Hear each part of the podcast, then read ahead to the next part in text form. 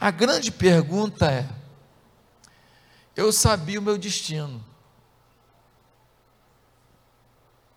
mas eu não sabia como seria a viagem.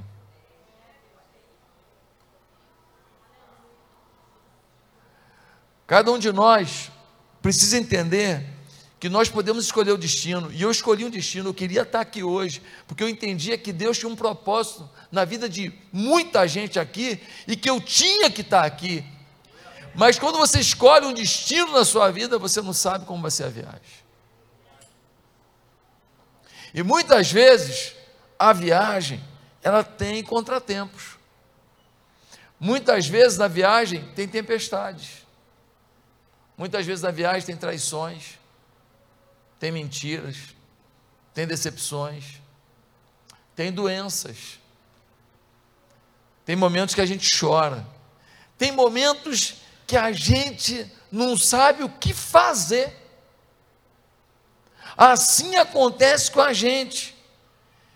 E é por isso que eu quero ler com você um texto que está em Atos capítulo 27. Porque Acontece uma situação aqui que é justamente o que aconteceu comigo hoje. Há um destino definido para o apóstolo Paulo. Só que no meio do caminho há uma tormenta, há uma tempestade. E a gente precisa entender hoje o que fazer diante dos destinos que Deus tem para a nossa vida, se é que nós já os entendemos. Porque talvez alguns de nós, por causa das tempestades, estamos confusos. Estamos com dificuldade de compreender qual é o destino que Deus tem para a nossa vida. E a plenitude da vida está no teu destino. Está no propósito que Deus tem para você. A plenitude está em fazer exatamente o que Deus espera que você faça. Ali você explode, ali você rompe. Ali você sai de um patamar e vai para outro. Ali você acontece, ali você muda uma história. Ali você fica famoso. Ali o céu bate palma. Ali as pessoas são encantadas. Ali a glória é derramada. E a boa notícia é que Deus tem um propósito. Deus tem um destino muito bacana, muito legal para cada um. Pastor, mas eu não tenho certeza se ele tem um propósito lindo assim para a minha vida. Ao final dessa mensagem você vai me responder se você ainda pensa assim. Mateus capítulo, Atos, desculpa, capítulo 27. E nós vamos ler a partir do versículo 9. Atos 27, Atos 27.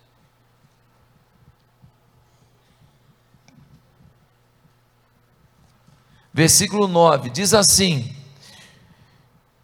Tínhamos perdido muito tempo e agora a navegação se tornara perigosa, pois já havia passado o jejum, por isso Paulo os advertiu: Senhores, vejo que a nossa viagem será desastrosa e acarretará grande prejuízo para o navio, para a carga e também para a nossa vida. Mas o centurião em vez de ouvir o que Paulo falava, seguiu o conselho do piloto e do dono do navio. Visto que o porto não era próprio para passar o inverno, a maioria decidiu que deveríamos continuar navegando, com a esperança de alcançar Fenice e ali passar o inverno. Este era um porto de Creta que dava para sudoeste e noroeste. Versículo 13: Começando a soprar suavemente o vento sul, eles pensaram que haviam obtido o que desejavam. Por isso levantaram âncoras e foram navegando ao ponto ao longo da costa de Creta. Pouco tempo depois, desencadeou-se da ilha um vento muito forte chamado Nordeste. O navio foi arrastado pela tempestade sem poder resistir ao vento. Assim, cessamos as manobras e ficamos à deriva. Queridos, O coração do homem faz planos, mas o Senhor é que sabe qual é a resposta real. O coração do homem trilha alguns projetos, faz alguns algumas arquiteturas para o seu futuro, mas só o Senhor sabe o que realmente vai produzir felicidade na tua vida. Você pode estar fazendo uma coisa tremenda, espantosa, incrível, e no final a sensação será: não era isso. Mas a gente foi abençoada, a gente foi abençoada. Você que não foi. Porque você não teve um sentimento de completude, você não teve um sentimento de conclusão de percurso, você não teve um sentimento de que Deus aprovou a tua decisão Queridos, muitas vezes nós planejamos uma coisa e elas acontecem de uma forma totalmente diferente, como foi comigo hoje. A nossa vida é como uma viagem. E nessa viagem é complicado lidar com tempestades. E a pergunta que eu queria fazer primeiro é: quais são as tempestades que você tem lidado? Às vezes um filho. Você tem seis, um só é um maremoto na tua vida. Às vezes, tua tempestade é teu casamento. Você já fez de tudo para isso ser de forma harmoniosa, mas você pisa em ovos, porque não é uma relação de entrega, ela vive à mercê de um furacão. Talvez tua vida financeira, talvez uma mãe doente, talvez um diagnóstico que você está com medo de chegar. E aí a gente tem que pensar. O livro de John Bunyan, o Peregrino, diz justamente isso, né? Ele dizia que nós estamos na vida numa peregrinação em direção ao paraíso. Temos um destino, o paraíso. Mas nessa peregrinação, muitas desavenças, problemáticas virão sobre nós. E a pergunta que eu queria fazer para você é: por que, que Paulo estava naquele barco? Paulo, ele tinha sido preso. Não foi algo correto. Acusaram Paulo de estar indo contra os judeus e o judaísmo.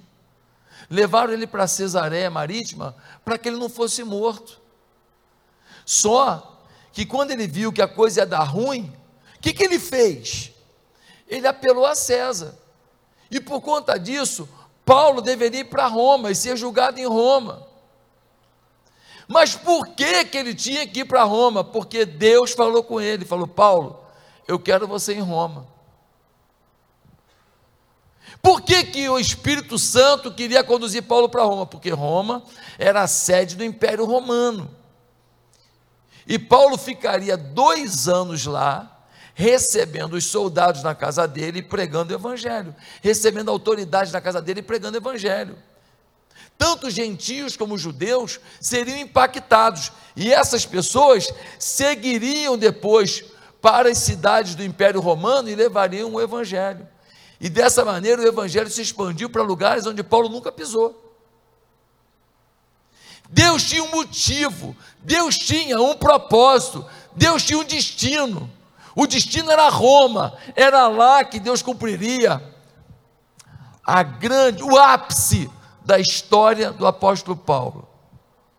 Porém, quando pegaram o barco, foram seguindo, de repente, o apóstolo Paulo fala para o centurião que estava tomando conta dele e de outros prisioneiros: Ó, oh, melhor não seguir viagem, não, hein? Porque vai ter tempestade e nós vamos passar situações difíceis. Mas o dono do navio falou: não, pode seguir. O piloto do navio falou: pode seguir. E o centurião preferiu acreditar neles. E eles seguiram. E os ventos vieram e a tempestade veio até que eles naufragaram e foram todos vivos, chegaram a uma ilha chamada Malta, aonde coisas estupendas também aconteceram. O que, que eu quero falar para você hoje? O Espírito direcionou Paulo para Roma. No caminho, as adversidades e tempestades chegaram. Como é que a gente tem que agir nessa hora? Você não pode abrir mão do teu destino. Você não pode abrir mão do teu sonho. Você não pode abrir mão da missão que Deus tem para você. Você não pode abrir mão de um projeto que Deus tem para você. Mas dá vontade às vezes. Dá vontade. Nós estamos com 30 igrejas. Vamos terminar o ano com 40. Abrimos em oito dias, domingos, seis igrejas, no sertão do Piauí. Vinha o ônibus, parava, evangelizava o dia inteiro, inaugurava de noite. Parava em outra cidade, evangelizava e inaugurava de noite. Já tinha um missionário lá, fazendo as células, trabalhando, e veio o povo da igreja só para fazer a inauguração. Muito legal, mas dá trabalho. Dá muito trabalho. E fora os problemas que a gente tem. A minha mamãe, que está esquecida, lembra de coisa de 40 anos atrás, mas às vezes não lembra o que tomou no café.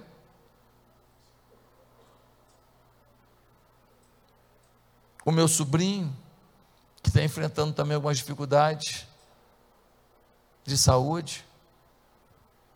Cada um de nós tem suas pedras no calcanhar.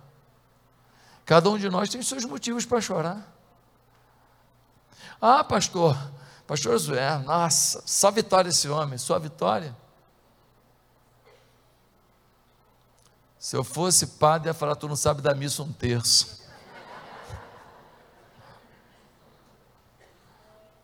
Não tem só vitória. Tem alguém que sabe o seu destino. Tem alguém que sabe o seu propósito. Tem alguém que decidiu que não vai negociar. Pode vir chuva, pode vir dor, pode vir problema, pode vir perda, pode vir acusação, matéria em, em, em site de esquerda me detonando, falando mentira sobre mim, é toda direto. Direto. Ainda essa semana falaram, ó, vamos preparar mais uma matéria mentirosa contra você. Um cara que é ligado, o pessoal da esquerda, mas gosta de mim, ele dá dica. Ó, vai ter mais uma, hein? E é chato. Quando vai para um canal, quando vai para um YouTube, quando vai para um blog, quando vai para um jornal vagabundo, uma matéria mentirosa. Um dia desse, ah, que uma pessoa abusou da filha, pastor cobertor, nem sabia da história. Aí fui, aí fui saber da história. Rapaz não abusou de ninguém. A ex-mulher dele tem muita raiva dele, inventou uma história para prejudicá-lo. Teve um processo, a menina falou: Não, papai nunca fez isso, não. O Ministério Público mandou arquivar. Mas eu entro para a história como o cara que é coberta abusador. Tem preço, irmão. Porque a minha mãe chora. O meu filho vê. A minha mulher sofre. Mas eu decidi ser profeta. Eu decidi não me curvar. O meu país, se cair num problemão aí no país, se a gente cair na mão do, da ditadura, eu não entreguei meu país, eu vou fazer o meu máximo. Agora, Deus está no controle e a gente está com voto. Para o Espírito direcionar nossa vida, o que é necessário? Para a gente chegar na nossa Roma, para a gente chegar no nosso destino, mesmo com as tempestades, primeira coisa, aceite ajuda sem vaidade. Sabe de uma coisa? Tem muita gente que poderia te ajudar, mas você teve uma vaidade de não procurar apoio. Tem muita informação que ela está disponível para você não errar, mas você nem pergunta. Dá uma olhada no versículo 3. Olha o que diz o versículo 3. Vai dizer assim: No dia seguinte, ancoramos em Sidom, e Júlio, num gesto de bondade para com Paulo, permitiu-lhe que fosse ao encontro dos seus amigos para que estes suprissem as suas necessidades. Sabe quem, quando eles chegaram no porto, liberou Paulo para poder procurar uns amigos naquela cidade? Mandou um soldado junto, claro, o centurião. E quem era o centurião? O centurião era o homem que mantinha o Paulo preso injustamente. O centurião era o homem responsável por manter uma prisão abusiva. Mas esse homem falou, oh, Paulo, você vai precisar de alguns suprimentos, você vai precisar de algumas coisas, a viagem é longa. Você está falando que conhece mais pessoas da cidade? Eu vou mandar um soldado com você? Vai lá. E o Paulo vai lá, e ele não vai lá para discursar algo teológico. Ele não vai lá para falar sobre escatologia. Ele não vai lá para falar, olha, eu era membro do Sinédrio. Ele vai lá para falar assim: vocês têm sabonete aí? Vocês têm alguma coisa assim de comer assim que eu possa guardar para quando o basicão do navio faltar eu ter alguma coisa? Vocês têm aí algumas roupas por causa do frio? Porque a gente vai pegar uma fase muito fria no navio um homem que foi de uma grandeza incrível, um homem que foi renomado, um homem que era chamado para as festividades da cidade, um homem que era importante, um homem que era tido como um grande fariseu, um membro do sinédrio, agora, ele tem que ir na casa dos outros para pedir para suas necessidades.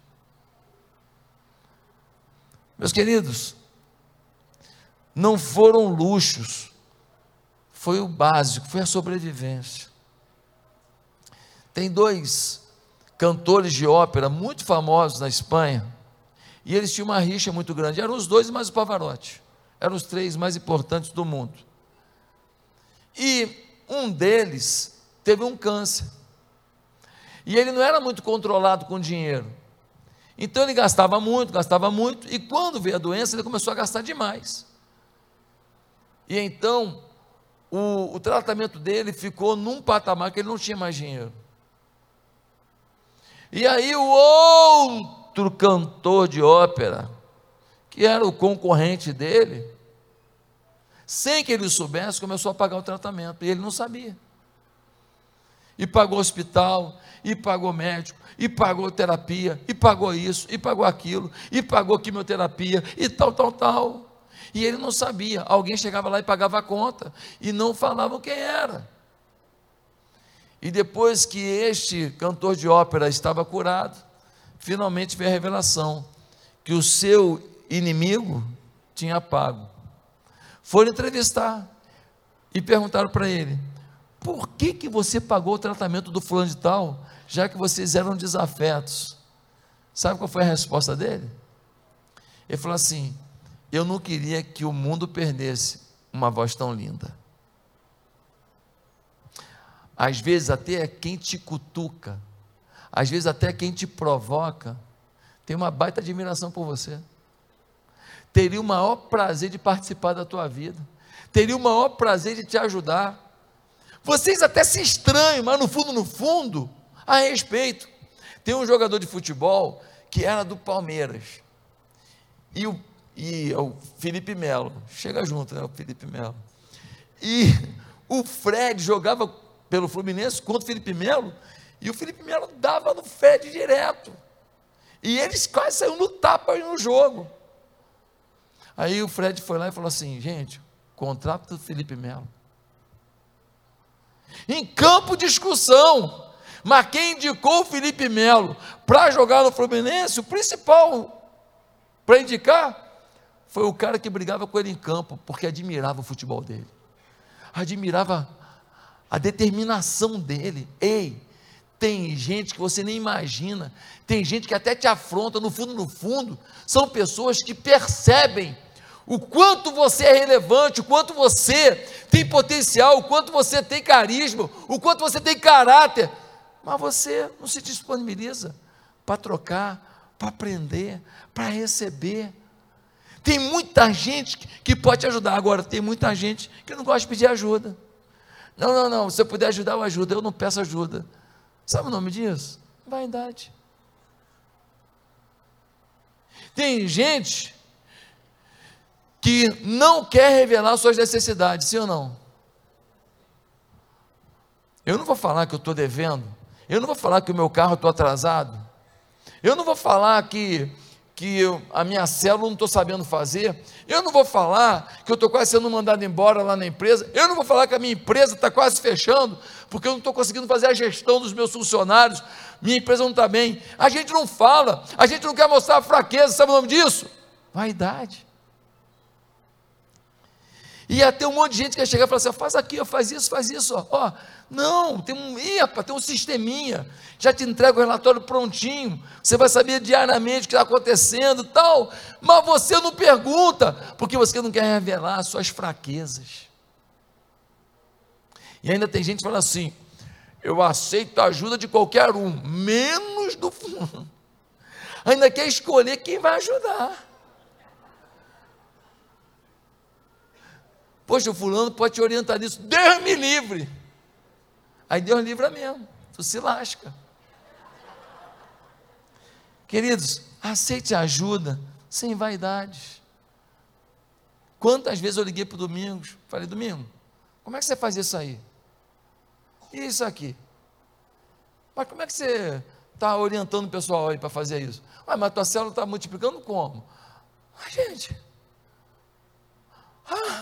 Olha, ele vai se mostrar mais, fra mais fraco. Eu estou mostrando mais, mais sábio, aprendendo com quem sabe mais do que eu sobre alguma coisa. Agora, eu tenho um princípio da minha vida: copiar e colar, depois transformar. O maior copiador do mundo sou eu. Eu copio tudo, copio. Aí depois eu falo, bom, acho que dá para botar um negocinho aqui. Ah, pá. Mas primeiro já copiei, fiz igualzinho. Aí eu vou, opa. Aí de repente, quem sabe, eu fico até melhor do que quem me ensinou. Nós temos que ter esse coração ensinável.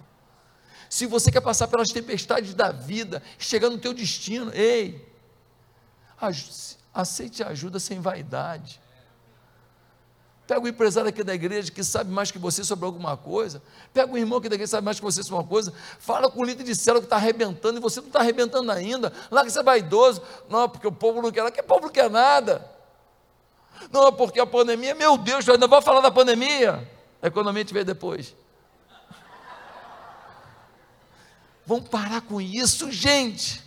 Mas em segundo lugar, para o Espírito direcionar a sua vida, não deixe a pressa lhe cegar. Repete comigo: a pressa cega. Queridos, dá uma olhada no versículo 7. Diz assim o versículo 7: Navegamos vagarosamente por muitos dias e tivemos dificuldade para chegar a Quinido, não sendo possível prosseguir em nossa rota, devido aos ventos contrários, navegamos ao sul de Creta, de fronte de Salmona. Eles queriam chegar ao destino rápido. Por quê? Porque sabiam que a época era de tempestades. Só que foram pegos no caminho por tempestades que não imaginavam. E aí, sabe o que eles tiveram que fazer? Navegar vagarosamente. Porque quem quer chegar rápido, às vezes não chega. Graças a Deus que eu cheguei, né, Márcio? Aleluia. Teve uma hora que eu falei assim: Gabriel, fica só tu no carro, não, chama Rafael. Meus amados irmãos, às vezes, a pressa é o grande problema. A gente tem um destino, uma família feliz, uma família abençoada. Mas aí, aí, a pessoa casa com a pessoa certa. Pessoa maravilhosa, só casou no momento errado. Não tem onde cair vivo, nem morto não tem condição de comprar aquela pizza mais vagabunda de Marília. Não tem condição de botar um banheirinho cheiroso, um bom ar. Não tem. Então, aí casa. Por que não? Porque crente tem que casar logo, uma crente tem que casar logo, mas com juízo. O mínimo, o básico, o resto a gente constrói junto. Eu não estou falando que tem que ter tudo para casar, não é isso. Mas também não pode não ter nada para casar. Quantas pessoas que se apressam nisso? Quantas pessoas que falam, é, a gente não vai poder casar, então a gente vai ter que transar. E aí a gente apressa um prazer, a gente apressa um desejo. E aí esse relacionamento, que poderia ter sido o relacionamento da sua vida, ele começa a ter a mancha do pecado. A mulher quer mudar a tua história, ela já não é mais a mesma pessoa, porque agora tem pecado nessa história. Queridos, eu estava com um empresário muito, muito próspero em Alphaville, semana retrasada. A gente estava tomando um café, e eu virei para ele e falei assim: casarão, casarão, uns carrão na garagem. Eu falei, cara, eu queria lhe dar um conselho. Ele falou: fala, pastor. Eu falei assim: cuidado com a pressa. Ele falou, mas por que você está falando isso? Porque olha o que você conquistou. Quando você conquista essas coisas, que idade você tem? Ele tem 36 anos. Quando você conquista essas coisas, você começa a conviver com pessoas de um outro patamar financeiro. Você começa a conviver com pessoas que ganham um milhão e meio num dia. Você começa a conviver com pessoas que fazem uma operação, numa operação que levou 30 dias, 60 dias, os caras botam 10 milhões no bolso. E é nessa hora que a gente começa a querer viver o que as pessoas com as quais a gente está convivendo vivem. E aí a gente perde aquela lógica, aquela paciência que fez você chegar onde você chegou. Eu falei, você tem que dar 36. Eu falei, você consegue trabalhar por mais 30 anos com qualidade? Consigo. Então por que a pressa? Cuidado, que isso que você tem aqui, 99% dos brasileiros queria ter. Mas eu já vi muita gente que teve isso aqui e perdeu, porque uma hora entrou a pressa. Quantas vezes uma pessoa vai ser um baita pastor e ele quer ser pastor? E aí a gente ordena. Ele vira um problema. Ah, mas vamos ordenar, porque ele é, um empresário e tal, e pai, e ele daqui a pouco, para ele ficar no ministério. Lá no Rio de Janeiro acontece muito isso. Marília não, mas no Rio acontece. E aí o cara vira um problema, porque ninguém consegue pastorear mais ele, porque ele agora ele é pastor. Ele não tinha um coração ainda para ter designação. Meus queridos irmãos, a pressa nos leva ao nervosismo, à ansiedade, à falta de critério, à escassez de dados. Nós colocamos o nosso navio para naufragar por caminhos que não poderíamos, e na velocidade que vai levar a gente a bater no rochedo. Cuidado com a pressa. Você tem um destino? Tem. Você não escolhe como vai ser que você vai chegar até lá, porque tem tempestade no caminho. Mas por favor, por favor, não seja tão apressado que você não pense nos passos que vai dar até o teu destino. Não sai fazendo acordo com todo mundo. Lá no Rio de Janeiro, agora há pouco tempo, o faraó das criptomoedas. Irmão, o cara estava pagando 10% ao mês, no mesmo. Primeiro me falou, pastor, estou ganhando 10% todo mês. Falei, ah, rapaz, isso é maluquice. Segundo falou, terceiro, rapaz, quando o décimo te fala, já começa a se sentir um idiota. Falei, pô, só eu que não estou ganhando. Todo mundo ganhando. Rapaz, 10% também. Falei, meu Deus do céu, todo mundo ganhando na criptomoeda, 10% ao mês, o cara paga e pagando direitinho. Aí estourou o escândalo lá, acusação de pirâmide, tal, tal, tal, e o dinheiro de todo mundo está preso. Mas se eu tivesse sido apressado, se eu tivesse feito o que a vontade dá, porque você vê todo mundo ganhando, você fica louco, sim ou não? Ah, só eu que não ganho, pô. Você bota 10 mil no outro mês, mais milzinho? Olha isso, que coisa maravilhosa. Você bota 100 mil para ganhar mil numa aplicação de 1%. Não é verdade? Agora você bota 10 e já ganha um mil. É loucura, você fica doido. Mas aí você tem que analisar, mas que empresa é essa? Os dados. Furando a empresa. Levantei, tal, pesquisei, falei.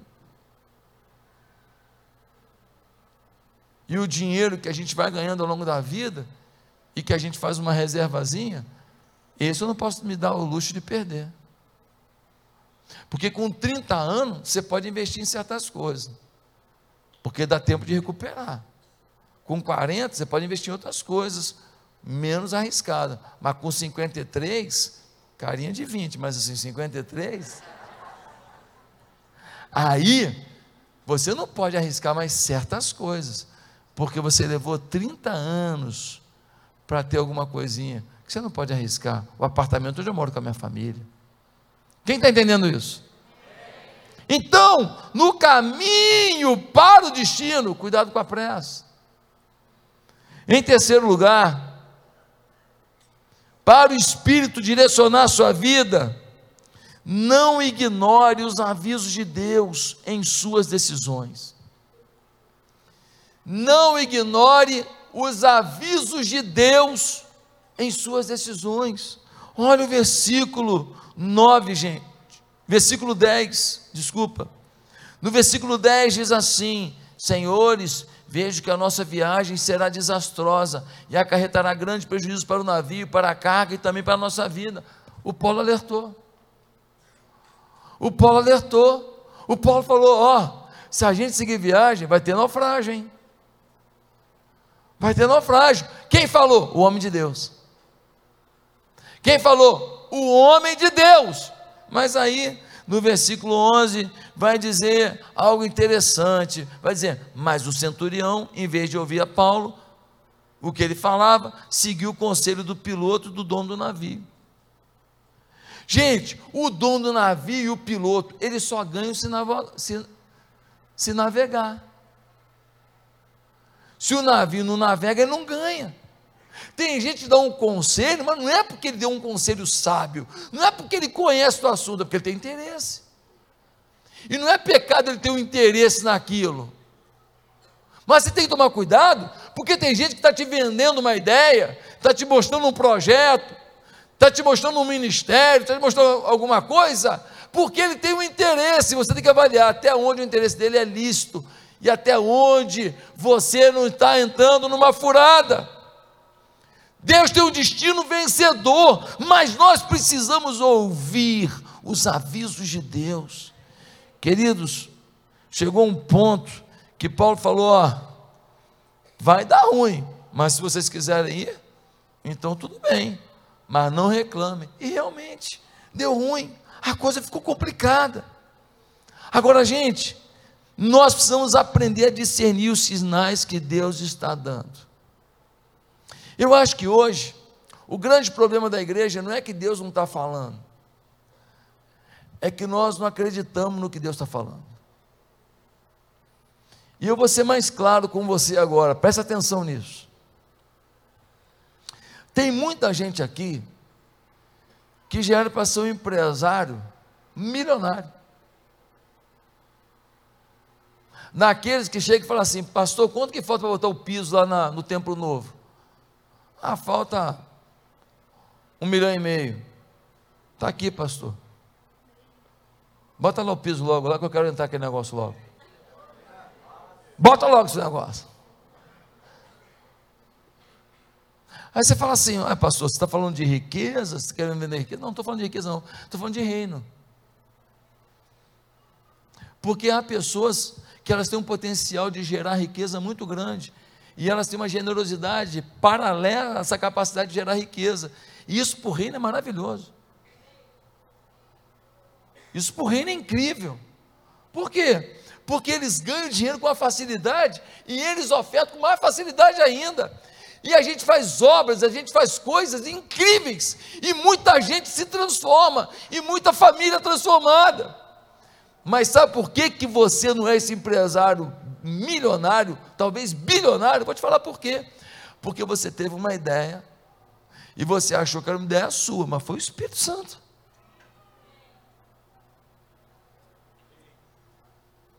Mas você não foi para o joelho falando, Senhor, confirma no meu coração.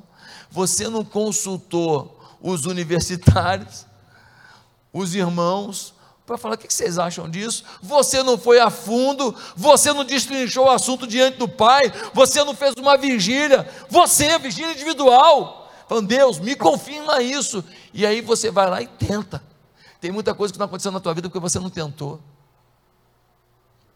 Quando eu saí lá de Patinga e fui pastorear na Barra da Tijuca, numa escola municipal, com menos de 30 pessoas, sem estrutura nenhuma, sem liderança. Todo mundo fala: o cara está maluco. Isso é romantismo. Agora, quando se passaram aí 18 anos, vai fazer dia 27 agora 19 anos que eu cheguei lá, que aí a igreja tem lá aquele patrimônio enorme, a igreja fez tanta coisa, a igreja plantou igreja em várias partes do mundo e tal, uma creche para 250 crianças pobrezinha, uma comunidade terapêutica para 120 homens que a gente está resgatando das Cracolândia, um canal de televisão pregando evangelho da Baixada Fluminense todo dia. Aí quando olha isso, alguém fala assim: o cara é fera. Não, não, não. Não dê para mim um adjetivo que eu não tenho. Mas então como é que você justifica isso? Ué, eu acreditei no que eu pensei. Eu acreditei que era o Espírito Santo e tentei. Tentei e tive que ficar tentando, porque não foi logo não. Tentei e insisti em tentar, porque não foi rápido não.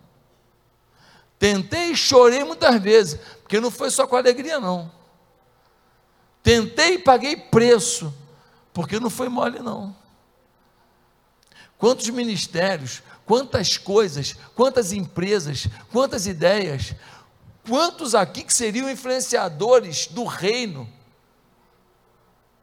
teriam canais de YouTube falando para 10 milhões de pessoas e anunciar culto da igreja é, da PIB de, de Marília, tal, tal, tal. Ah, ia chover gente.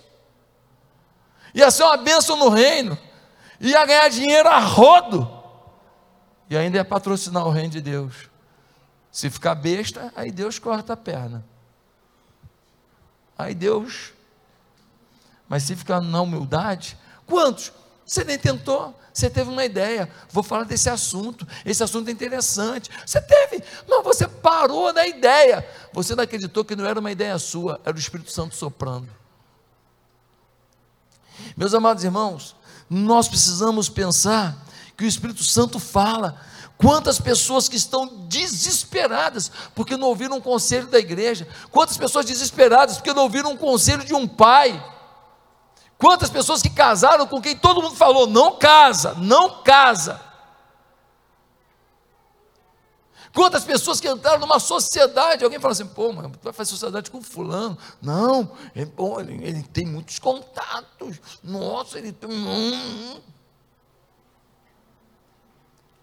na cara. Essa pessoa não deu certo em nada. Ele já montou tanto negócio, tudo que ele monta quebra. Agora ele ficou um especialista do mundo. Não, agora, nossa, ele está, olha, oportunidade. Você não viu o conselho de Deus? Ah, pastor, mas a maioria está achando. Olha o que diz o versículo 12. O versículo 12 diz assim: Visto que o porto não era próprio para passar o inverno, a maioria decidiu que deveríamos continuar. Querido, a maioria fracassa. A maioria falha. Se tu for pela cabeça da maioria, você pode acabar com o teu casamento, acabar com a tua vida, acabar com o teu projeto, acabar com o teu ministério, acabar com os sonhos de Deus na tua vida, porque a maioria erra muito. Ah, pastor, a gente, eu gosto tanto de ir para festa, eu gosto tanto de curtir, eu gosto tanto de tomar meu vinho com meus amigos, tal, eu gosto tanto de tanta coisa. Querido, olha só. A maioria está fazendo. Mas pensa se na tua vida é benção. Pensa bem, tá? Não vim legislar sobre o que vale a pena, não. Mas tem coisa que é melhor você abrir mão. Como assim, pastor? É, Teve uma festa. Uma festa, a pessoa tomando um vinho lá, tal, tal, tal. Pô, a moça bonita começou a dançar. Uh! Pô, o rei ficou doidão. Já estava mamado. O rei olhou e falou: Nossa, mas que coisa mais linda essa mulher. Detalhe: quem estava dançando era a filha da amante dele, da mulher que ele tinha tomado do irmão dele. Mas ele ficou encantado. Ele vira para ela e fala assim: O que você quiser me pedir, você me pede. Se você me pedir metade do reino, eu te dou. A menina vira para ele e fala assim, instruída pela mãe: Não, eu só quero que você me traga num prato a cabeça do profeta João Batista. O rei não podia voltar atrás, deu palavra, ele dá uma instrução, o carrasco vai para a masmorra, pega o João Batista, arranca o pescoço do João Batista, bota num prato e traz num prato a cabeça do homem que anunciava a verdade de Deus. Ei, querido, são em ambientes que às vezes a gente vai que a gente perde a cabeça. Conforme o ambiente que você frequenta, você pode perder a cabeça. E a gente precisa saber disso, ouvir os conselhos certos. O ditado diz: quem não escuta conselho, escuta coitado. E tem muita gente coitada porque não ouve ninguém. Um dia desse eu falei para um jovem: não, porque eu acho isso, eu acho aquilo. Eu falei, cara, tu acha tanta coisa. Mas teus pais têm trinta e tantos anos na tua frente. Teu pai foi, foi pai com 30 anos na tua frente. Mas você acha tanta coisa? Cara, deixa eu te falar. Só a pancada da vida vai te ensinar. Deixa eu te falar, vai mesmo. Aí li para ele, né? Mancebo, faz o que tiver vontade, mete bronca. Saiba que por tudo isso te trará Deus a juízo. Falei, mete bronca, irmão, vai mesmo. Teu pai não sabe nada, pô, 30 anos na tua frente, te gerou. Lavou esse teu traseiro ridículo aí. Mas não sabe nada, você que sabe tudo, pô. Tirou o teu cocô fedido, mas ele não sabe nada, você que sabe tudo. Porque você sabe mexer no iPhone. Porque tu sabe instalar o Netflix. Tu é o cara. Acorda, rapaz. Ouça o conselho, se você quer chegar ao seu destino. Hoje eu queria te falar aqui. Tem conselho que você tem que repensar. Se você não está ouvindo. Gente, na tempestade não podemos dar mole. E tem um quarto ponto aqui. Se nós queremos chegar no destino pelo Espírito, aceite perdas menores por alvos maiores. Como assim, pastor? Cara, isso aqui é uma dica para você anotar. Para chegar no seu destino, aceite perdas menores por ganhos maiores. Pastor, o que você está querendo dizer? Vamos lá, versículo 18.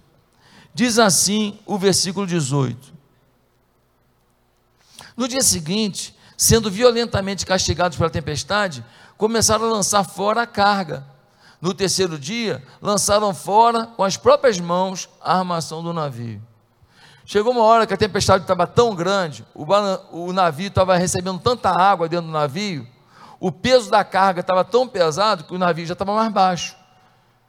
Quando ele virava com aquelas ondas, estava entrando de água. O que, que eles tiveram que fazer? Tirar o peso para o navio sair um pouco da água, ser levantado e assim entrar menos água. Agora eu te pergunto: era uma carga de comida cara? Sim. Era comida para os caras comerem por meses de viagem.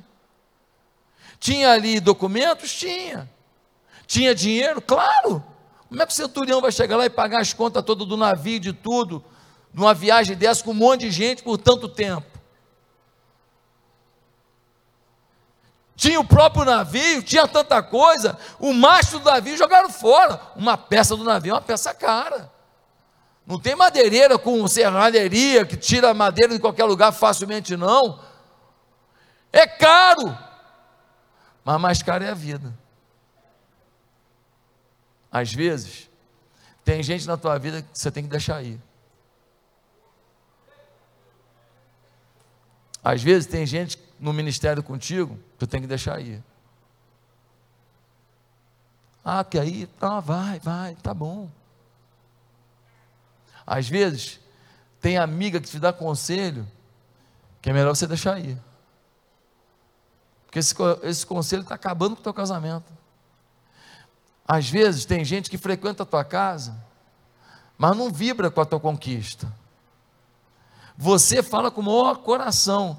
Ah, a fulana é minha amiga desde o tempo que a gente dividia a marmita lá na fábrica que a gente trabalhava, tal. Ela mora lá no mesmo bairro que a gente morava, mas você prosperou. Você foi morar em Alphaville.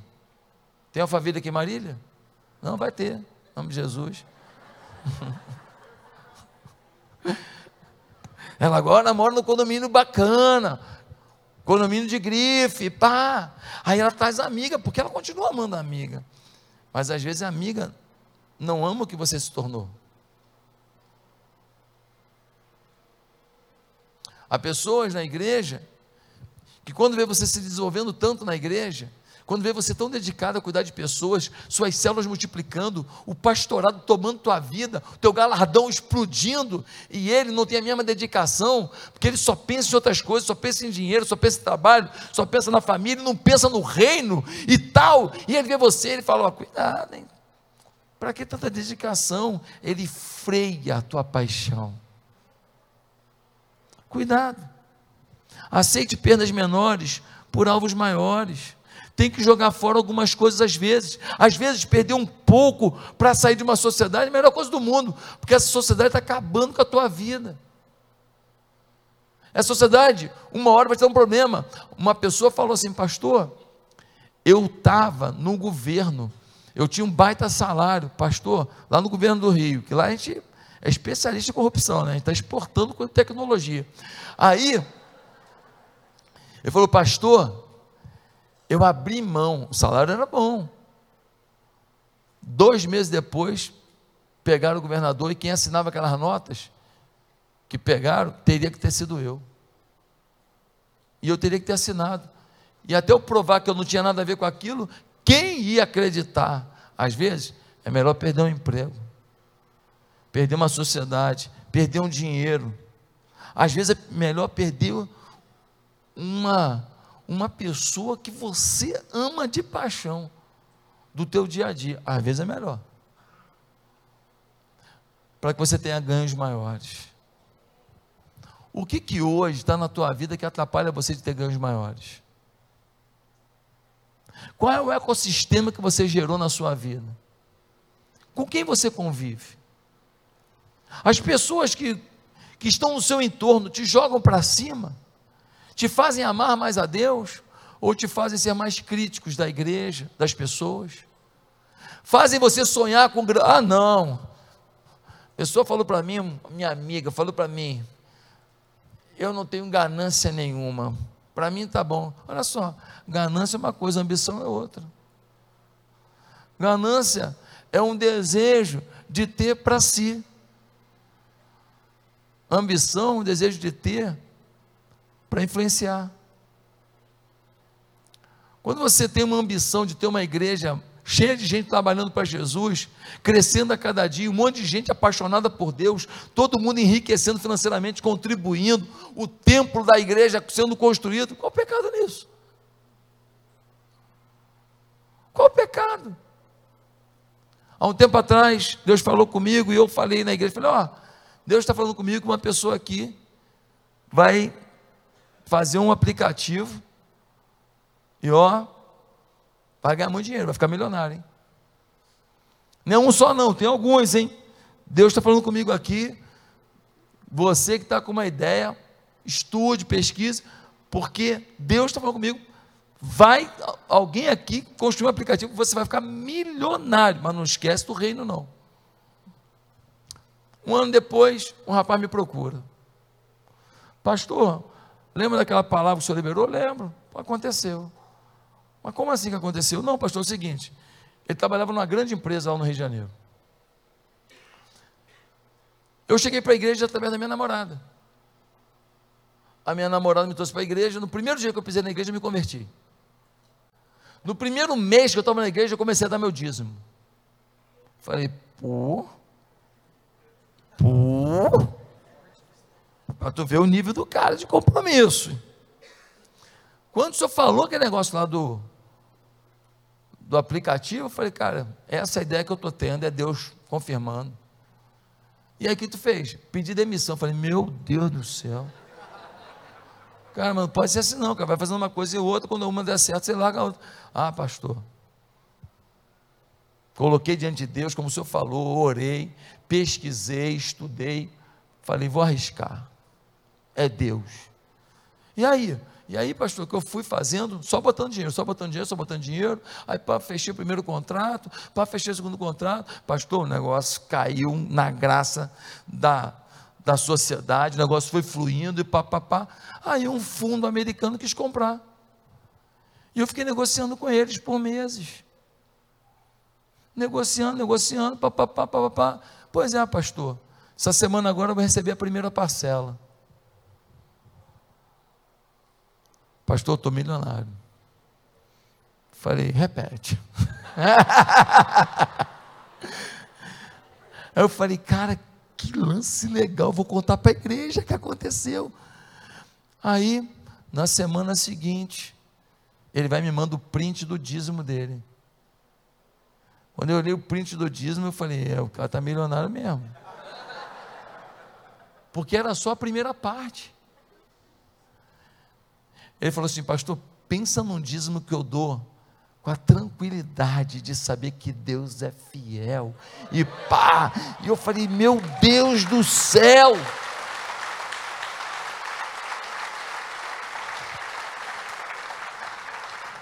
E foi só a primeira parte. Sabe o que eu falei para ele? Pega um milhãozinho desse e investe numa outra ideia porque Deus falou que eram mais aplicativos, quem sabe você vai ter o segundo. O que eu estou querendo dizer? Que nós precisamos, meus irmãos, de todo o nosso coração, abrir mão de algumas coisas, abrir mão de algumas influências e acreditar no que Deus está falando.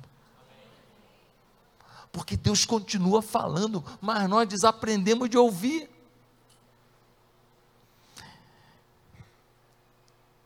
Em quinto lugar, como que a gente vai chegar ao nosso destino pelo Espírito?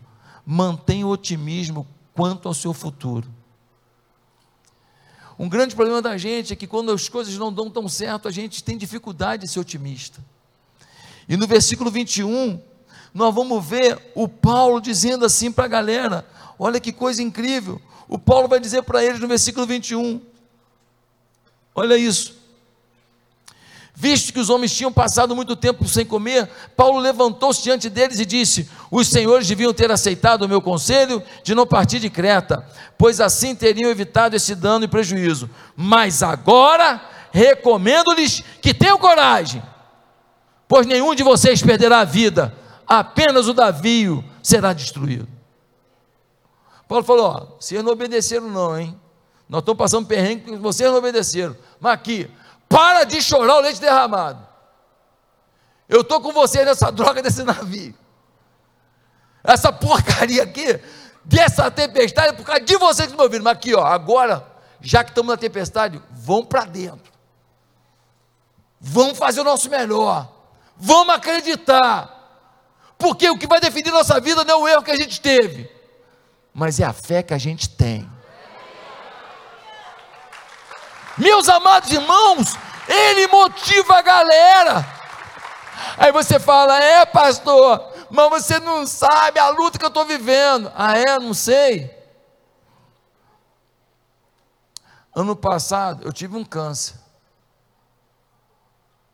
Fui fazer um exame de rotina. Eu me alimento bem, tomo whey protein. Faço exercício, jogo bola. Mas aí, fui fazer o exame.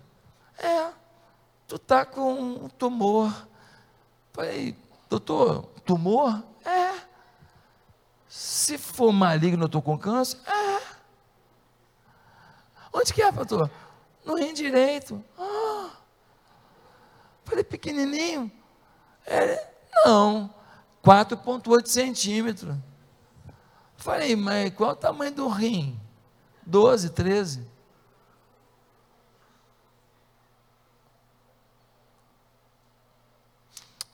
Deus me curou. Ser curado um resfriado é legal. Mas vencer um câncer deixa um legado. Tu sabe disso. Tem experiências que enfrentam um câncer que eu nunca mais vou esquecer. Ser curado de um machucado no joelho que você ralou é legal. Mas passar por uma prova de fé e vencer, deixa um marco de fé na tua vida. Está reclamando de quê? Deus está te preparando para algo maior e você murmurando. Ah, pastor, mas eu estou pagando o preço que eu não vi ninguém. Eu não vi o conselho da minha mãe. E eu estou me lascando agora. Pois é, errou mesmo. Foi burro pra caramba. Zé Ruela. É, esse cabeçudo. É isso mesmo. Mas eu pergunto: Deus parou de te amar porque você foi burro? Deus parou de ter um destino para você? A caminhada a gente não define, mas o destino a gente escolhe. Não é porque eu atrasei a minha caminhada para o destino que eu vou desistir do destino. Deus quer te dar plenitude, Deus quer te dar uma vida plena, uma vida cheia dEle, uma vida apaixonada por Ele. Deus quer que você seja relevante, que você deixe uma marca no mundo, que você seja um influenciador de pessoas, que você tenha um testemunho lindo. Talvez Deus queira até que você prospere muito financeiramente também, por que não? Para que o reino avance. Mas você precisa entender que na nossa vida tem fornalha ardente, mas tem o quarto homem da fornalha que na nossa vida tem cova dos leões, mas Deus manda um anjo para fechar a boca dos leões. Que na nossa vida tem exército de faraó atrás, mas ele abre o mar vermelho. Que na nossa vida tem um deserto para passar e não tem padaria, mas ele manda o maná do céu. E são essas experiências do maná, são essas experiências do mar vermelho se abrindo, da cova dos leões com o leão lá dando a juba para você dormir. São essas experiências que fazem você ser mais que vencedor. Meus amados irmãos, é isso.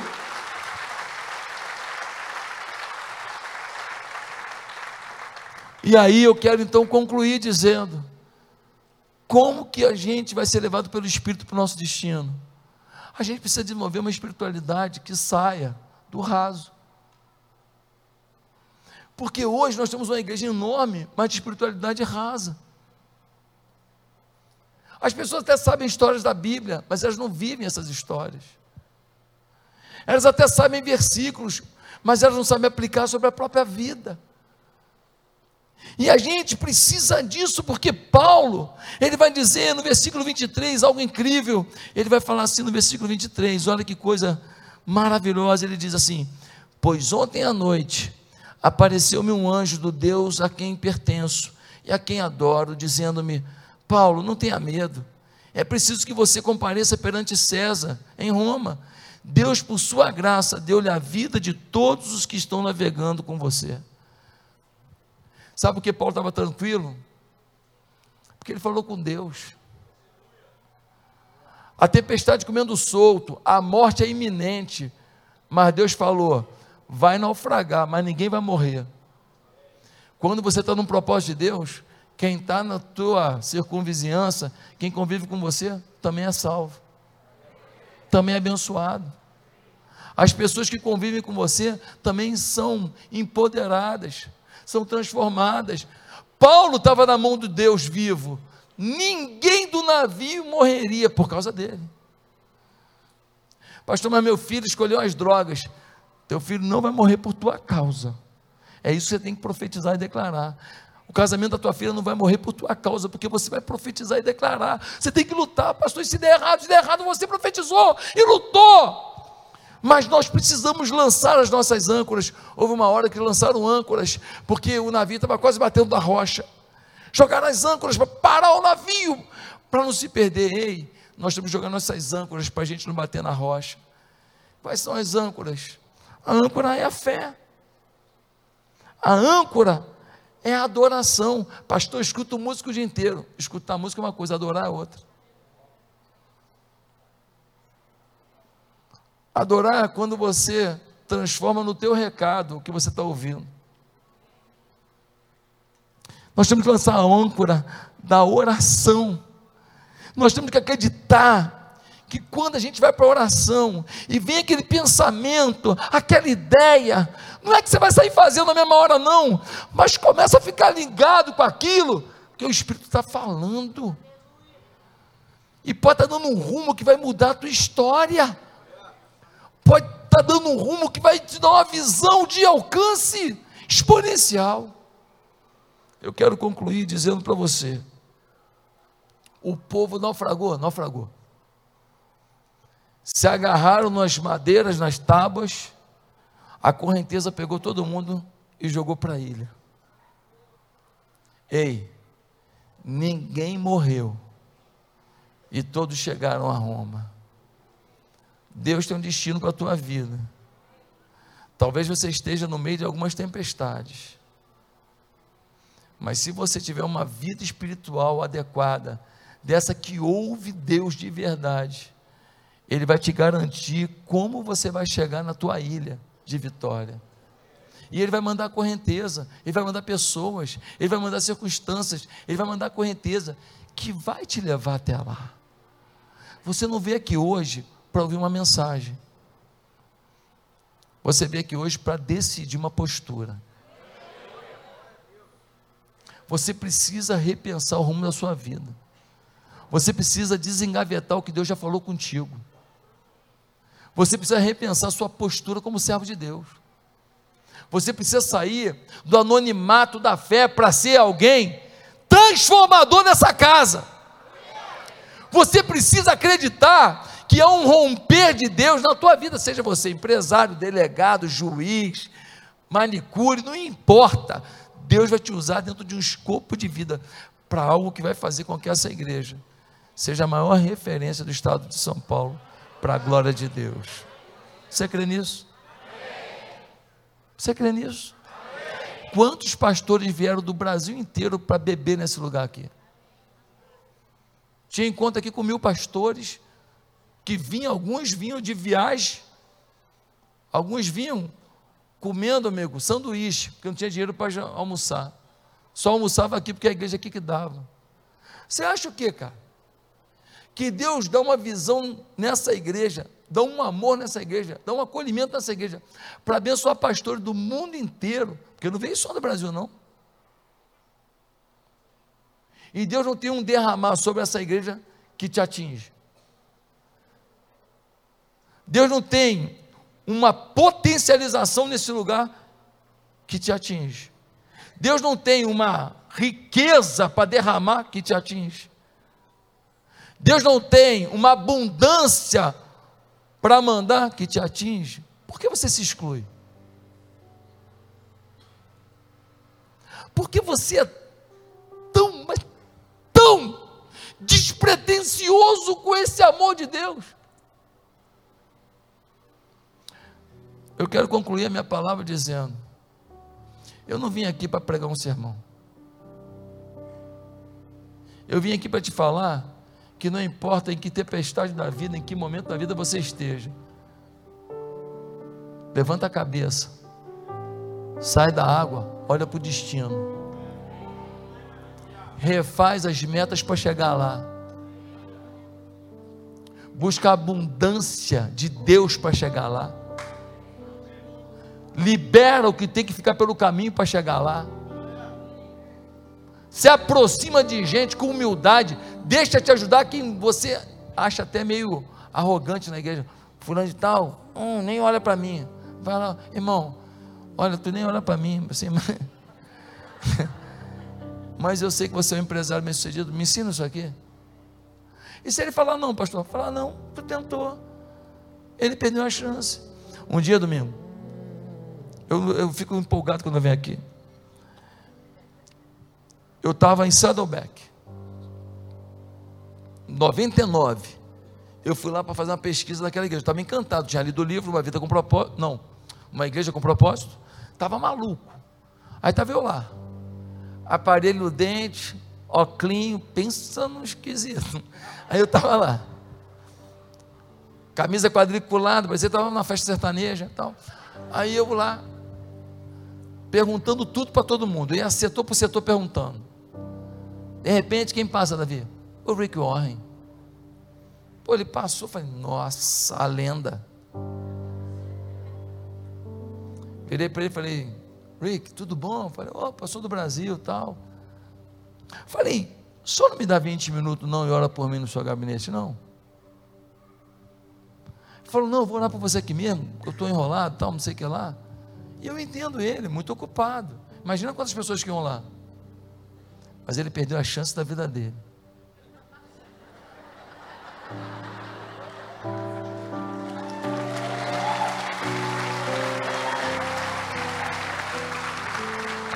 Você tem que parar de se ver como qualquer um. Você é muito amado. Mas, pastor José, tu se acha alguma coisa? Eu não me acho nada, não. Mas, cara, eu acredito que ele me ama, eu tento. Aí aparece alguém que faz e dá certo. Aparece alguém que me orienta e dá certo. Aparece um cara que foi meu mentor, é meu mentor até hoje, me ensina tanta coisa e dá certo. Ah. Ei, cara, levanta a cabeça.